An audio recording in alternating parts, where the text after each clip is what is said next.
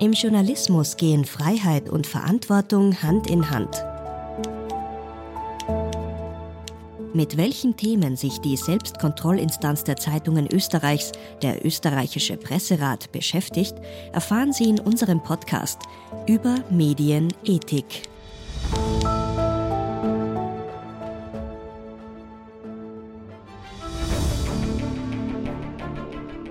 Satirische Darstellungen oder Karikaturen haben in den vergangenen Jahren in der Öffentlichkeit immer wieder für heftige Kontroversen gesorgt. Im Juni 2019 gibt etwa die New York Times bekannt, in ihrer internationalen Ausgabe künftig überhaupt keine politischen Cartoons mehr abdrucken zu wollen. Was darf Satire? Und welche Auswirkungen haben solche Diskussionen auf die Freiheit der Kunst? Wo endet Kunst?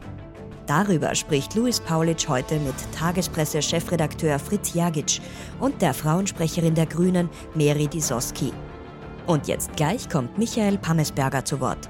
Der studierte Jurist ist seit 1997 Karikaturist der Tageszeitung Kurier und zählt heute zu den bekanntesten Unterhaltungsjournalistinnen Österreichs. Wie wird man denn überhaupt von einem Juristen zu einem Karikaturisten? Ja, es ist bei mir ein verschlungener Weg. Es gibt keine direkte Ausbildung, keine Schule für Karikaturisten. Alle Kollegen haben ein paar verschlungene Wege, bis sie letztlich dort gelandet sind. Bei mir war es die Juristerei. Gezeichnet habe ich immer, schon im Kindergarten, schon in der Schule auch satirische Zeichnungen natürlich gemacht.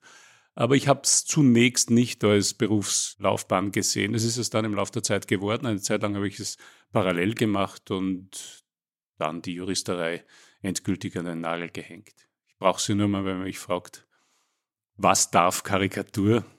dann verweise ich auf das Strafgesetzbuch oder auf das allgemeine bürgerliche Gesetzbuch. Aktuell sind Sie Karikaturist bei der Tageszeitung Kurier und bei mir liegt auch hier vor mir Ihr letzter Sammelband zum Jahresrückblick 2022. Könnten Sie uns ganz allgemein vielleicht mal einen Einblick geben, woher kommt eine Idee für eine Karikatur bei Ihnen? Ja, das ist schon das Produkt des Nachdenkens. Ja. Ich meine, es ist zwar eben oft ein Denken in Bildern, das heißt also, ich setze mich wirklich an den Schreibtisch vor das weiße Blatt Papier und lege einmal los, überlege mal, was Themen sind. Ich bin natürlich äh, halbwegs informiert, was das Tagespolitische betrifft. Und dann entsteht einmal ein bisschen was am Papier. Das ist vielleicht noch gar nicht das Fertige, das, da ist auch noch überhaupt keine Schere im Kopf. Da denke ich überhaupt nicht darüber nach, ob das jetzt veröffentlichbar ist oder nicht. Da wird ein bisschen skizziert und relativ rasch zeichnet sich dann ab, was da überbleibt. Und manchmal entsteht es auch ganz anders, also klassisch in der Badewanne. Man liegt immer ein bisschen auf der Lauer. Ja. Es ist ein bisschen eine Berufskrankheit schon bei mir. Mhm. Urlaub brauche ich immer zwei Wochen, bis ich es abgebaut habe. Diesen bösen Blick auf alles. Was mir auffällt bei Ihren Karikaturen ist, dass Sie einerseits sehr gern das Stilmittel der Reihe verwenden. Also Sie erzählen eigentlich innerhalb Ihrer Karikatur eine Geschichte oder, wie man sagt, oder verschiedene Situationen. Woher kommt diese Präferenz? Ja, ich hoffe, dass es nicht meine Geschwätzigkeit ist, dass man so zu einem Thema auf mehr Dinge einfallen und nicht nur ein Bild. Nein, aber es ist auch äh, natürlich ein Stilmittel. Es ist natürlich auch eine Erzählform. Ich versuche auch manchmal sozusagen einen Spannungsbogen aufzubauen. Ja? Das kann man mit einem Bild nicht so leicht.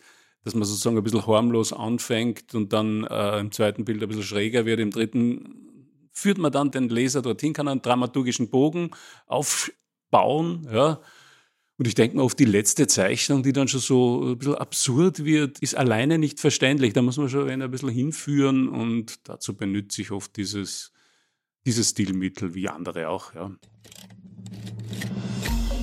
Im Mai 2013 gründet Fritz Jagic das österreichische Satireportal Die Tagespresse. Auf dem Portal werden satirische Beiträge im Stil von Zeitungsartikeln zu tagespolitischen Themen veröffentlicht, wobei die Inhalte frei erfunden sind. Mittlerweile verfügt die Tagespresse über 10.000 zahlende Abonnentinnen und wurde bereits mit zahlreichen Preisen ausgezeichnet. Im ersten Jahr haben Sie die Tagespresse alleine betrieben. Mittlerweile ist Ihre Redaktion gewachsen. Wie gestaltet sich denn der Alltag derzeit in der Redaktion? Hat jeder verschiedene Aufgabenbereiche? Wie kann man sich das vorstellen? Es gibt so ein Kernteam, das kümmert sich um die Administration, äh, E-Mails beantworten, den Webshop betreuen und so weiter. Die redaktionelle Arbeit an sich schaut so aus, dass sie komplett online abläuft, im Chatraum. Und das kann von aller Welt betrieben werden äh, und jeder kann sich da rein und rausklinken, wie es sich gerade mit dem eigenen Leben vereinbaren lässt. Und funktioniert für uns sehr gut, weil wir doch schon eine kritische Größe erreicht haben, die uns ermöglicht, auf Events sehr, sehr schnell zu reagieren. Vor ein paar Jahren, wie Reinhold Mitterlehner zurückgetreten ist, da gelang es uns in 20 Minuten dazu, einen Artikel zu generieren, also 20 Minuten nach seinem Rücktritt. Und das ist natürlich sehr förderlich fürs Format, das halt auch von Aktualität lebt. Wir können halt einen Witz dann rausspielen, wenn die Leute sich auch mit dem Thema, das persifliert wird, sehr beschäftigen. Ist halt ein großer Vorteil gegenüber zum Beispiel TV-Formaten. Wir hatten ja auch ein TV-Format und da haben wir halt gemerkt, das ist nichts für uns, weil du einfach den Witz für nächste Woche schreibst. Also du schreibst eigentlich für ein Publikum, das nächste Woche einschalten wird und mit Themen beschäftigt sein wird, die du noch gar nicht antizipieren kannst, weil halt die Vorwoche gerade ist. Und das Problem haben wir online halt nicht. Also da können wir was schreiben und eine Stunde, zwei Stunden später publizieren. Und das macht das Format sehr aktuell. Und ich glaube, von dieser Aktualität lebt die Tagespresse ein bisschen. Was mir auch in den vergangenen Jahren aufgefallen ist, dass die Tagespresse zunehmend durch politische Aktionen aufgefallen ist. Also ich denke zum Beispiel an die Klage gegen den ÖVP-Abgeordneten Andreas Hanger, den sie geklagt haben mit dem Vorwurf, er sei ein Satireprojekt oder jetzt zuletzt die Fake-Briefe wegen der Wirtshausprämie in Niederösterreich. War das eine bewusste Entscheidung, die Tagespresse auch stärker politisch, aktionistisch zu positionieren? Ja, immer wieder, wenn ich über unsere Aufgabe in der Gesellschaft nachdenke, ich finde, es wäre viel zu eng gefasst, das auf flussige Artikel und Witze im Internet zu beschränken, sondern ich finde, Satire kann ja alles sein, oder? Satire kann eine Klage sein, äh, kann eine Fake-Präsidentschaftskandidatur sein von Frank Stronach. Also wir experimentieren sehr viel mit der Idee, so den Satirebegriff auch auf andere Ebenen auszuweiten. Und ja, wir machen das halt, weil es uns Spaß macht und weil wir halt finden, dass es auch zu uns passt und auch zu unserer Aufgabe gehört. Also ich sehe unsere Aufgabe so irgendwie ein bisschen so als Trolle der Nation, einfach ein bisschen Unruhe zu stiften, Leute zu verwirren manchmal und im besten Fall mit diesen Aktionen auch irgendwas auszusagen oder auf Thematiken hinzuweisen. Das führt mich auch schon zur nächsten Frage, weil man sagt ja immer wieder, oder es heißt oft, Satire darf alles. Und wenn man sich dann aber die Rechtsprechung oder die Medienethik anschaut, sieht man im Einzelfall ist das manchmal dann gar nicht so einfach zu generalisieren. Gibt es bei Ihnen medienethische Tabus, wo Sie sagen, das behandeln wir nicht? Mm, also zum Beispiel so Privatleben von Personen in der Politik, Aspekte, die diese Personen nicht selbst in die Öffentlichkeit getragen haben. Das sind so Sachen, wo wir sehr vorsichtig sind. Und ich finde da auch dann keinen satirischen Wert dahinter, wenn man jetzt irgendeinen Geschichtler erfährt über irgendeinen Minister oder Ministerin und da denke ich mir dann so dahin, warum sollte man das thematisieren? Da steckt jetzt keine kritische Aussage dahinter und damit hat es auch keinen satirischen Wert. Also für mich sind die medienethischen Grenzen oft auch dort, wo dann für mich auch die Satire endet, wo man dann sagen muss, das ist eigentlich keine Satire mehr. Also so Sachen wie das Privatleben von Leuten in der Politik, da sind wir dann ein bisschen vorsichtig, außer diese Aspekte werden dann von den Leuten persönlich in die Öffentlichkeit getragen. Also wenn jetzt zum Beispiel ein Sebastian Kurz hergeht und über seine Mutter äh, schreibt, seine Mutter ist so traurig, wie mit ihm umgegangen wird in den Medien, naja, natürlich machen wir dann einen Witz darüber. Mary Disoski ist Abgeordnete zum Nationalrat und wurde 2020 zur Frauensprecherin der Grünen gewählt. In den vergangenen Jahren hat sich Disoski regelmäßig bei sexistischen Karikaturen öffentlich zu Wort gemeldet und diese als frauenfeindlich kritisiert. In einer Nationalratsrede 2020 hält sie ausdrücklich fest, Gewalt gegen Frauen beginnt schon bei der grindigsten sexistischen Karikatur einer Spitzenpolitikerin.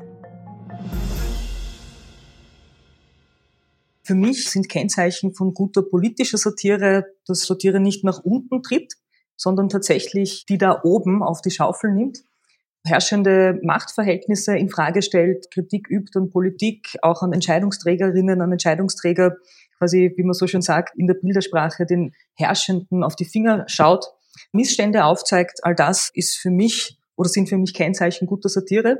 Was Satire meiner Meinung nach vermeiden sollte, das sind strukturelle Benachteiligungen und Diskriminierungen von gesellschaftlichen Minderheiten, Randgruppen, aber auch von ohnehin schon benachteiligten Personengruppen zu reproduzieren. Und ich sage auch immer, gute Satire muss mit der Zeit gehen. Was meine ich damit? Äh, ich finde, dass gute Satire nicht überholte, abgedroschene Plattitüden aus der Vergangenheit reproduzieren und wiederholen sollte, sondern sehr wachsam auch das Zeitgeschehen, das Aktuelle beobachten sollte, auch aus einer zeitgenössischen Perspektive herauskommend.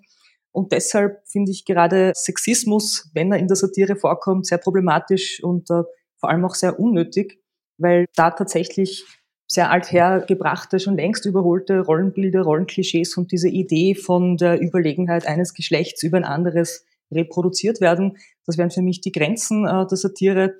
Und auch dort, wo tatsächlich, weil ich das Wort Grenzen jetzt schon erwähnt habe, dort, wo durch die Kunstfreiheit äh, gedeckt eine Grenzüberschreitung passiert, das wäre auch ein Punkt, wo ich sage, puh, da wird es schwierig. Sie haben es schon angedeutet, dass ja oft Politikerinnen und Politiker Gegenstand der Satire sind. Gibt es hier auch bei Politikern, die sich ja viel Kritik gefallen lassen müssen, Ihrer Meinung nach Grenzen? Ja, die gibt's ganz eindeutig. Ich habe mir auch ein Beispiel überlegt, das ich in der Vergangenheit kommentiert habe. Ich glaube, Sie erinnern sich daran, wir hatten 2021 in den oberösterreichischen Nachrichten eine Karikatur von der damaligen SPÖ-Vorsitzenden und Oppositionsführerin Pamela Rendi-Wagner. Die war bildlich dargestellt quasi als Nummerngirl, das irgendwie leicht bekleidet in Dessous mit einem Bustier aus einer Torte springt. Und es gab parteiübergreifend, äh, was mich auch sehr gefreut hat, einen sehr klaren Aufschrei, interessanterweise von Frauen, von Männern nicht, die gesagt haben, hoppla, hier ist wirklich eine Grenze nicht nur überschritten und klar verrutscht, das ist einfach unangebracht, geschmacklos und hat keinerlei diskursiven Mehrwert, eine Politikerin auf diese Art und Weise diffamierend darzustellen, sie auf ihre Körperlichkeit zurück zu reduzieren und gar nicht mehr über Inhalte zu sprechen. Das war, glaube ich, ein Momentum, wo es einen parteiübergreifenden Aufschrei gegeben hat, wo ich auch weiß, dass auch mehrere Personen das beim Presserat auch gemeldet haben, wo es ja auch vom Presserat die Einschätzung gegeben hat, das sei schon hart an der Grenze. Und das war ein Momentum, wo ich mir gedacht habe, das geht sich einfach mit Satire auch nicht aus. Noch ein Beispiel war, glaube ich, die Darstellung von Johanna Mikl-Leitner, wo man sie sieht, die niederösterreichische Landeshauptfrau mit ihrem Vorgänger, dem Erwin Pröll, und man sieht ihn in einer Handbewegung, die Richtung ihrer Wange geht. Und äh, was natürlich nahe liegt, ist sinngemäß Erwin Bröll legt Johanna Mikl-Leitner eine auf. So, auch das spielt mit diesen Geschlechterklischees vom kleinen, unbedarften Mädel, das vom großen Senioren, Patriarchen da quasi zurechtgewiesen wird. Und das Problematische daran ist, wir leben in Österreich in einem Land, in dem Gewalt gegen Frauen für jedes dritte Mädchen, für jede dritte Frau einfach Realität ist. Also das ist gelebte Realität, das ist der bittere Ernst und gehört zum Alltag von Mädchen und Frauen in Österreich. Und dann herzugehen, das wissend, so eine Gewaltverharmlosung und so eine seltsame Persiflierung, glaube ich, hätte sein sollen, voll Gewalt in eine Zeitung hineinzusetzen, da finde ich, sind doch die Grenzen des verantwortungsvollen Umgangs überschritten. Zum Thema Stimmen aus dem Presserat. Mitglied im Senat 2 des Presserats und Chefredakteurin der Kronenzeitung Oberösterreich, Alexandra Haluska. Da gab es ja dieses sehr heiß umstrittene Faltercover, wo die Susanne Thier auch vorgekommen ist mit der entblößten Brust, war ja auch bei uns im Presserat heiß äh, diskutiertes Thema. Das war für mich schon hart an der Schmerzgrenze, muss ich ganz ehrlich sagen. Inwiefern ist hier Susanne Thier eine öffentliche Person? Ja, okay, sie ist mit dem Bundeskanzler damals aufgetreten öffentlich, aber jetzt auch nicht so regelmäßig und inszenierungstüchtig, wie man jetzt glauben könnte. Damals der Fall nicht verurteilt worden, sofern ich mich richtig erinnere. Es gibt ein anderes Beispiel, Pamela René Wagner steigt den Straps aus der Torte raus. Auch das haben wir nicht verurteilt. Aber das ist hart an der Grenze, weil der Vorwurf des Sexismus, der steht.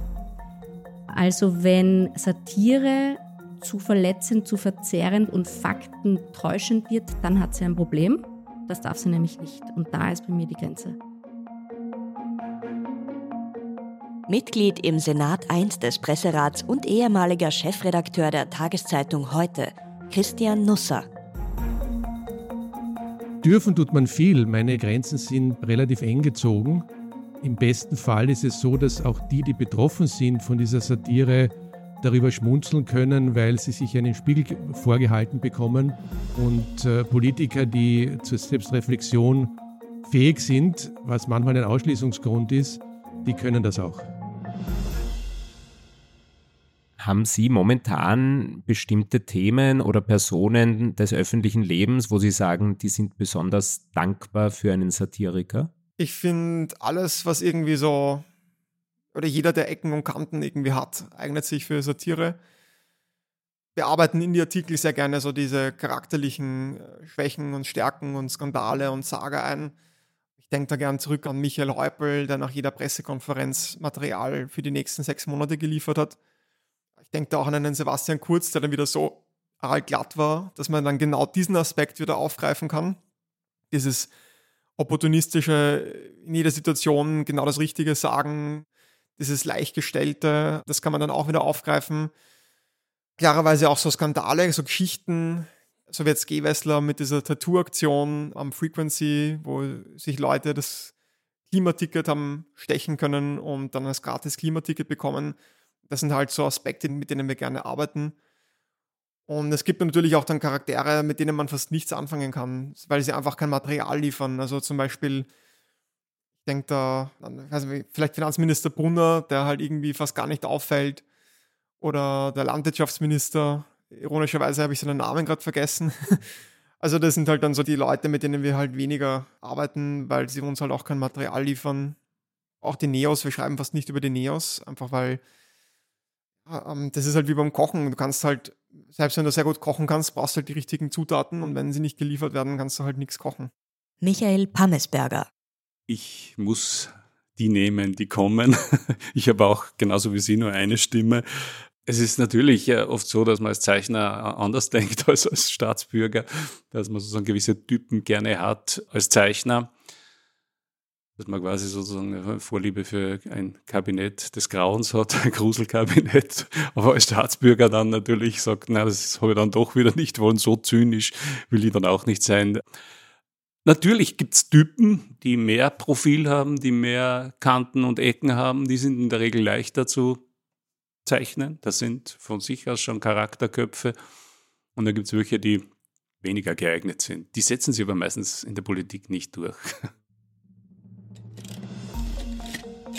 Der konkrete Fall, beschrieben vom Geschäftsführer des Presserats Alex Warzilek.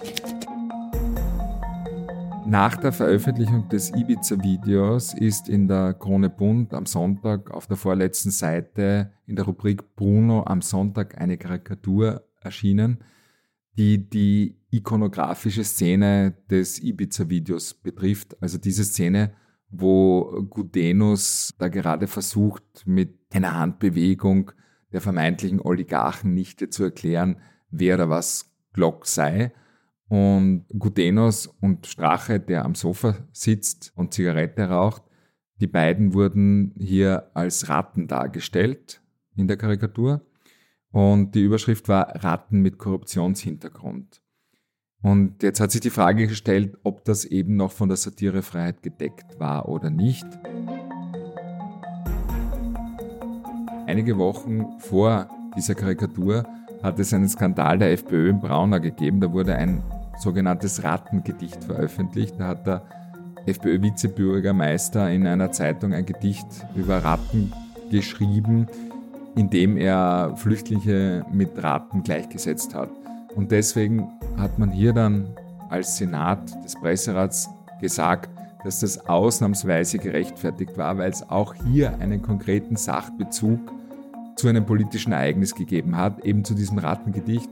Und Ex-FPÖ-Chef Strache und auch Ex-FPÖ-Club-Obmann Gudenus mussten sich dieses Rattengedicht zurechnen lassen, weil sie eben wichtige Funktionäre innerhalb der Partei waren. Und deswegen war es ausnahmsweise gerechtfertigt, dass in der Karikatur die beiden als Ratten dargestellt wurden. Aber ohne diesen politischen Bezug, ohne diesen Sachbezug wäre es höchstwahrscheinlich als Eingriff in die Menschenwürde durch den Senat gewertet. Wie nehmen Sie denn die Arbeit oder den Umgang des Presserats mit satirischen Darstellungen wahr? Michael Pammesberger. Ich halte die Selbstkontrolle schon für okay. Ich habe auch jetzt nicht in Erinnerung, dass ich mal geärgert hätte, dass der Presserat hier zu zensorisch vorgegangen wäre. Ich bin da sehr sensibel. Ja. Ich lasse noch mehr gelten und ich habe auch schon öfters die Arbeit anderer Kollegen verteidigt. Ich bin ja schon ein bisschen der Klassensprecher der Zunft. Aber ich glaube, dass viel möglich ist. Ich glaube, dass letztendlich die Leserinnen und Leser selbst sagen können, was ihnen gefällt. Und wenn es zehnmal schief geht, dann hat man sicher ein Problem als Zeichner. Aber ich bin, wie gesagt, der Letzte, der gleich herrennt und sagt, uh, das geht alles nicht. Ja, wenn es gut begründet ist, wenn es politisch gerechtfertigt ist. Und dann ist die Frage, wer regt sich auf? Ja? Zuletzt einmal habe ich einen Kollegen verteidigen müssen, weil seine Zeichnung, die die Randy Wagner betroffen hat, angeblich frauenfeindlich gewesen ist. Und dort haben sogar eine ganze Reihe von Leuten zugestimmt. Ich habe mich dagegen ausgesprochen, war völlig in Ordnung. Ja? Und ich fand es dann auch sehr bedenklich, dass ausgerechnet Politikerinnen ja, zur Zensur oder zur ja, Ächtung von Zeichnungen auftreten. Die haben sich das gefallen zu lassen, meiner Meinung nach. Mary Disoski. Ich glaube, dass der österreichische Presserat ja sehr klar wissenschaftlich arbeitet und nach klaren Kriterien hier auch tätig ist, die entlang der journalistischen Berufsethik und auch diesen Ehrenkodex quasi gewährleisten sollen. Das, das ist, glaube ich, mal wichtig, dass es hier ein sehr klar definiertes Leitbild sozusagen gibt, anhand dessen sich der Presserat orientiert ich schätze auch diese wichtige Arbeit, die der Presserat macht, sehr. Ich respektiere auch die Einschätzungen. Und gleichzeitig quasi muss in einer Demokratie möglich sein, dass man sagt, ja, ich respektiere, was hier in diesem konkreten Fall beispielsweise der Presserat sagt. Meine Meinung ist trotzdem eine andere und die wird von vielen anderen Personen geteilt. Als Frauensprecherin und als Frauenpolitikerin werde ich auch immer mich dafür einsetzen, dass diese Grenzen vielleicht in der einen oder anderen Frage schärfer gesetzt werden. Und wenn man sich den Diskurs anschaut, glaube ich, gibt es auch sowas wie einen gewissen Gender Gap. Wenn man selber nicht betroffen ist von Diskriminierungen, von Benachteiligungen und dergleichen, dann hat man vielleicht auch eher die Tendenz zu sagen, na ja, das ist halt nicht so schlimm. Und in meiner Beobachtung sind es dann tatsächlich vor allem Frauen und Mädchen, die gegen all diese Phänomene, die wir jetzt äh, besprochen haben, aufstehen, die hier aktiv werden, die sich organisieren. Und insofern, glaube ich, gibt es ja ein Thema, wo man auch mit der Zeit gehen muss und sich auch künftig überlegen muss, ob vielleicht an der einen oder anderen Stelle noch ein bisschen nachgebessert werden sollte. Im Jänner 2015 kommt es zu einem schockierenden Terroranschlag auf die Satirezeitschrift Charlie Hebdo. Ein Großteil der Redaktion wird von Anhängern des sogenannten Islamischen Staats brutal ermordet. Der Hintergrund? In den Jahren zuvor zeigte Charlie Hebdo den Propheten Mohammed in verschiedenen, zum Teil deftigen Karikaturen. Im Gespräch mit Luis Paulitsch schildern unsere Gäste, welche Auswirkungen derart gewaltsame Ausschreitungen auf die Arbeit von SatirikerInnen haben. Wir waren damals alle entsetzt und in der Nachschau sehen wir auch, wie wenig dieser Ausbruch damals, dieser Gewaltausbruch mit den Zeichnungen selbst zu tun hatte. Die Zeichnungen waren großteils harmlos. Die Entstehung war so, dass die teilweise kolportiert wurden in diesen Ländern, was gar nicht gezeichnet wurde. Also sehr viel schiefgelaufen. Ja, ich habe damals auch Stellung bezogen und gesagt, selbstverständlich darf auch die Religion also Gegenstand der Kritik sein, Gegenstand der Karikatur, der Satire sein. Selbstverständlich habe ich auch Mohammed gezeichnet. Manche haben da mehr gezögert, verstehe ich auch, aber ich habe mich dazu entschlossen, dass ich das ignoriere. Ja. Fritz Jergic, ja, der Anschlag hat schon betroffen gemacht und irgendwie sympathisiert man, irgendwie trifft einen das noch mehr, wenn es so gegen die eigene Berufsgruppe geht und ich denke mir dann immer, ich meine, es ist doch nur ein Witz und also das hat mich schon sehr schockiert. Unmittelbare Auswirkungen hat es jetzt nicht, also wir, wie gesagt, wir haben vielleicht auch einen anderen Zugang als Charlie Hebdo. Charlie Hebdo ist halt schon noch ein, äh, natürlich für eine gewisse Bildsprache bekannt und für einen gewissen Stil, den man halt eher so jetzt in den älteren Satire-Printmagazinen findet. Auch die Titanic ähm, ist wahrscheinlich auf einer e-, ähnlichen Stilrichtung unterwegs. Diese Fragen stellen sich bei uns weniger, weil wir persiflieren ja eigentlich ein seriöses Medium und dadurch sind wir halt nicht so oft in der Situation, wo wir vielleicht entscheiden müssten, ob wir uns jetzt in Gefahr begeben mit einem Witz oder lieber einen Witz nicht bringen. Das gibt es bei uns weniger. Aber ganz generell finde ich ja schon irgendwie sehr tragisch, wie Religion einfach gewisse Menschen total fanatisiert und wie sich manche Menschen irgendwie herausnehmen, jetzt zur Gewaltanwendung übergehen zu dürfen, nur weil ihre religiösen Gefühle verletzt wurden. Also ich finde, das ist was absolut Furchtbares und ich hoffe, dass wir als Menschheit dieses Phänomen irgendwann einmal überwunden haben. Aus bestimmten Kreisen kommt ja auch immer wieder der Vorwurf heutzutage, man darf nichts mehr sagen. Also das heißt oft die Political Correctness oder die Wokeness würden irgendwie auf die Meinungsfreiheit beschränkend wirken. Auch mit Blick auf die sozialen Medien haben Sie da Erfahrungen gemacht, wo Sie mal einen Beitrag gebracht haben, der dann bestimmte Personengruppen verletzt hat?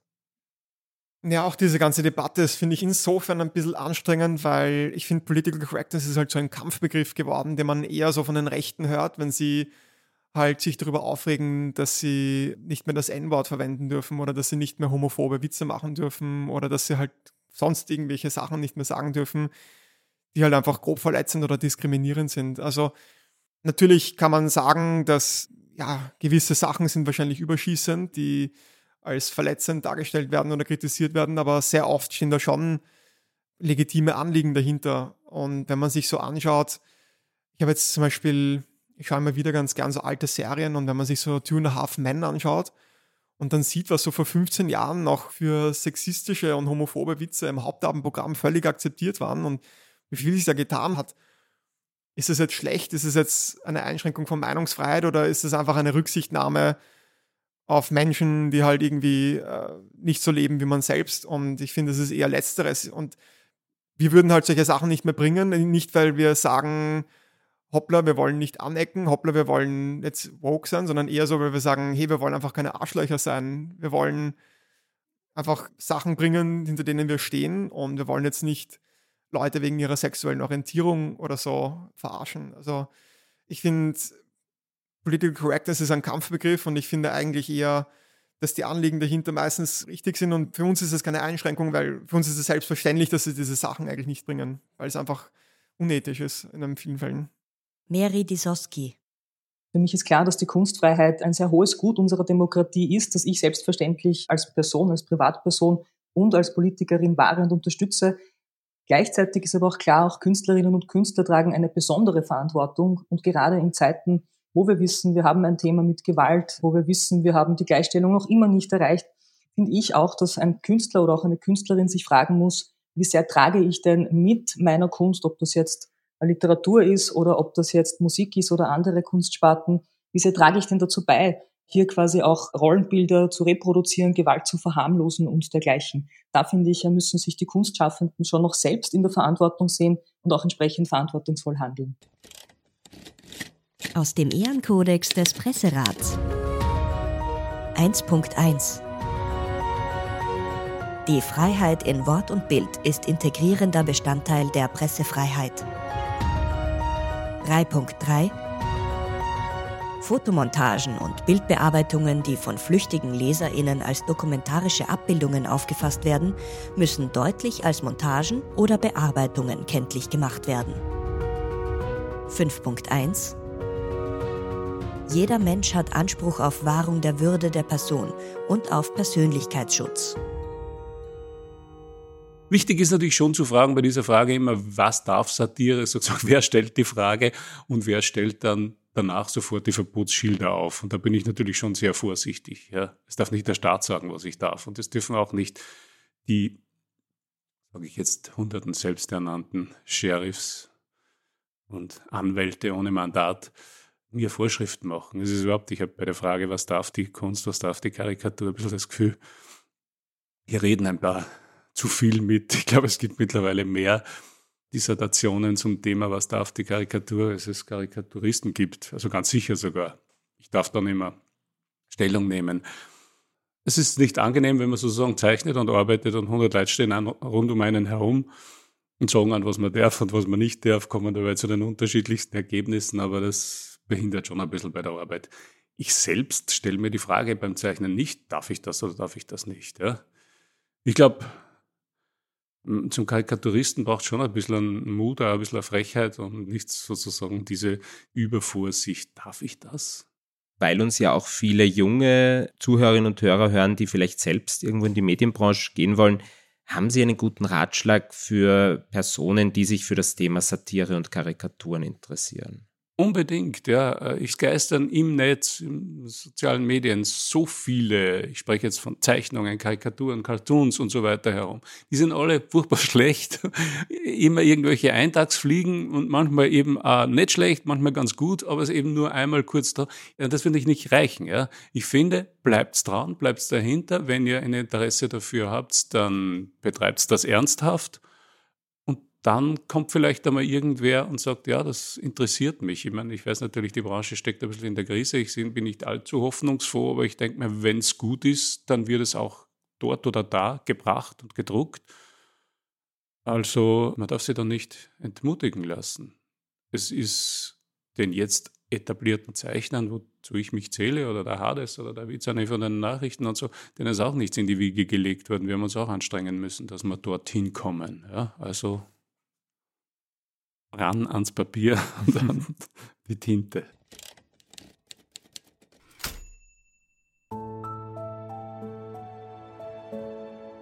Die Gespräche in voller Länge können Sie auch bald als Podcast-Folgen anhören. Überall, wo es Podcasts gibt, auf presserat.at, auf vsom.tv und im Radio auf Radio Orange jeden zweiten Montag im Monat um 14 Uhr in der Programmsparte Durchs Dickicht Wissen und Diskurs. Moderation Luis Paulitsch. Recherche Edwin Ring und Luis Paulitsch. Redaktion Iris Haschek. Schnitt Kari Koren. Sprecherin Iris Haschek. Über Medienethik ist eine Kooperation des österreichischen Presserates mit dem Verein zur Förderung eines selbstbestimmten Umgangs mit Medien. Die Folgen werden auch von Radio Orange ausgestrahlt. Eine Produktion von Inspiris Film www.inspirisfilm.tv